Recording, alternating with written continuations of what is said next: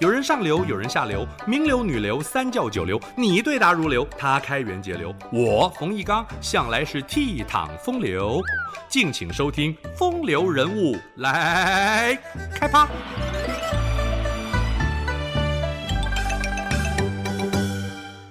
宰相有权能割地，孤臣无力可回天。秋逢甲这两句诗直指李鸿章签订《马关条约》是卖台罪人，但也有观点认为李鸿章竭尽所能软硬兼施，与日方周旋，还挨了刺客一枪。七十三岁鞠躬尽瘁，无奈形势比人强，割让台湾情非得已。李鸿章是晚清四大名臣之一，曾获英国维多利亚女王授予皇家勋章，享有“东方俾斯麦”的美誉。不过，也有人戏称他是慈禧太后的背锅侠，因为李鸿章官至直隶总督兼北洋大臣，主导内政外交四十年，是权势最高的汉人，多次为大清收拾战败的烂摊子。签订丧权辱国的条约，背负千古骂名。慈禧太后给他的评语是：“匡济艰难，集合中外，老成魔国，具有深中。”李鸿章是安徽合肥人，李家算是当地望族。李鸿章二十四岁中进士，他以“三千里外遇封侯”的诗句表达建功立业的志向，进入翰林院，同时成为曾国藩的随军幕僚。清朝历经鸦片战争的失败，国穷民困，洪秀全创立太平天国，以“天下一家，共享太平”的口号揭竿而起。由于朝廷军队毫无战力，各地便以团练自保。其中最著名的就是曾国藩主持的湘军，李鸿章也亲率淮军水师力战太平军。曾国藩称赞这个主力将领是才可大用。动乱时间长达十四年的太平天国，最后被湘军剿灭。李鸿章虽然立下战功，也遭受批判，因为淮军攻下苏州城，几天内杀了数万人，城内宛如炼狱。但是朝廷仍旧器重李鸿章，命他率军平定捻乱，保住濒临崩溃的皇家颜面，被誉为中兴名臣。同治九年，曾国藩处理天津教案不力，被免职，李鸿章取代，成为直隶总督，兼任北洋通商大臣，并致力筹办洋务，强调师夷长技以制夷的自强运动，着重在器物方面的改革，例如京师设立总理衙门处理外交事宜，添购洋枪洋炮，建置机器局。造船厂、新式学堂等等，李鸿章采取官督商办的方式，扶植民间军工业，甄选资质优异的幼童赴美学习洋人的知识技能，一时之间朝气蓬勃。自强新政中的北洋舰队堪称是李鸿章的代表作，他采购军舰、训练官兵，负责山东、直隶和黄海一带的海上防务。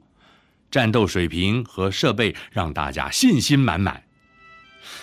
遗憾的是，北洋舰队出场的首战，不幸沦为终战。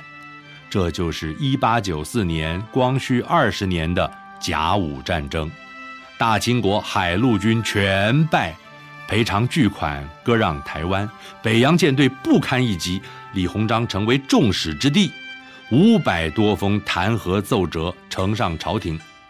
其实海战期间也有可歌可泣的事迹，提督丁汝昌宁死不降，邓世昌率领致远舰冲撞敌军，舰上官兵两百多人为国捐躯。然而历经咸丰、同治、光绪三朝三十余年的洋务运动，经此一败，从而愈振乏力。看似中日两国的战争，其实是以李鸿章的北洋舰队为主，在单打独斗。各省的督府多有隔岸观火，缺乏同舟共济的整体意识。此外，因为经费挪用修建颐和园，以供太后庆贺寿诞。战争爆发前，丁汝昌申请六十万两白银汰换武器，被朝廷拒绝。甲午当然要败。战后，为了联合俄国抗衡日本，李鸿章在参加沙皇尼古拉二世的加冕典礼时，被诱使与俄国签署中俄密约。清朝做出相当大的牺牲，带来后患无穷。各国纷纷要求新的权益，俨然形成瓜分中国的态势。美国提出门户开放政策，使中国暂时免于亡国之祸。列强的欺凌步步进逼，导致民间仇洋思绪蔓延。义和团打着“刀枪不入、扶清灭洋”的口号，制造事端，酿成八国联军的大祸。清朝又一次惨败。八国联军进北京，皇帝和太后仓皇出逃，急召李鸿章来京议和。七十八岁被迫重出江湖，签署辛丑条约。这是有史以来赔款数额最大的不平等条约，李鸿章再度遭到朝野责难，几个月之后病重，咳血过世，享年七十九岁。李鸿章一生参与无数场战争和谈判，签订对外条约，他把自己比喻成一间破屋子的裱糊匠，小小风雨可以随时休憩，狂风骤雨则是难以收拾。牢牢车马未离鞍，临事方知一死难，流露出英雄末路的凄凉。他的一生功过评价两极，但是在满清末年风雨飘摇、濒临亡国之际，李鸿章勉力维持了国家暂不被瓜分的命运，具有历史的重要影响。或许梁启超所说：“吾敬李鸿章之才，惜李鸿章之时。”悲李鸿章之欲，是比较中肯的评论。